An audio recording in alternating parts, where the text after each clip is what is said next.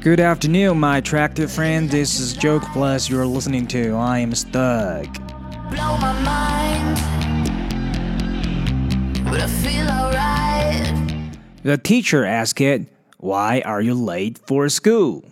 老师问你为什么迟到 Johnny says, Because of the sign， Johnny 说呃，是因为路边的标志。 What sign? 什么标志啊 The sign that says "School ahead, go slow"，标志上说前方是学校，慢慢走。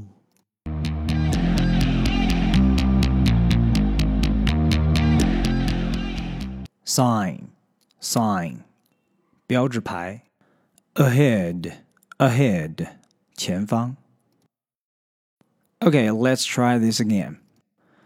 The teacher asked, Why are you late for school? Johnny says, Because of the sign. What sign? The sign that says "School ahead, go slow." Electric lights blow my mind. But I feel alright.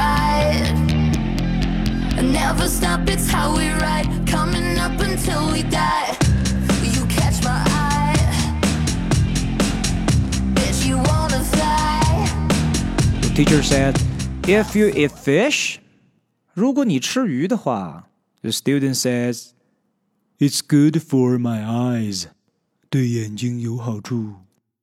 If you don't eat fish, 老师又说不吃鱼呢 It's good for the fish，对鱼有好处。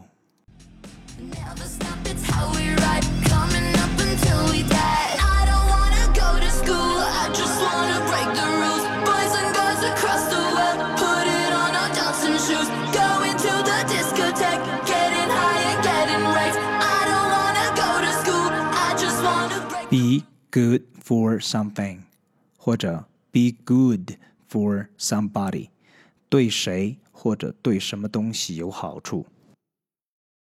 This time we'll try to learn it. The teacher says, if you eat fish, the student says, It's good for my eyes. if you don't eat fish, It's good for the fish.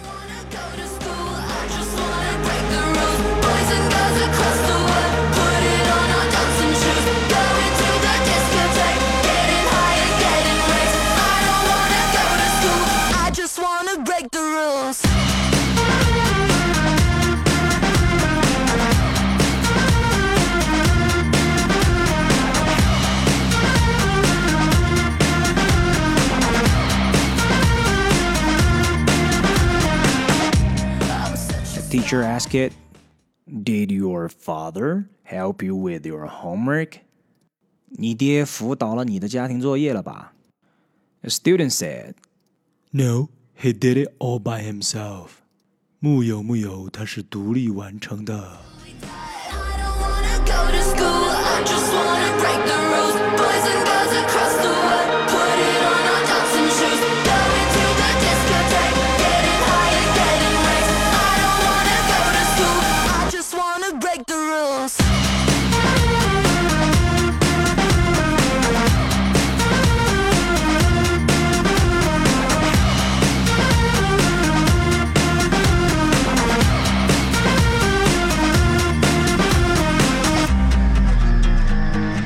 Do something by oneself.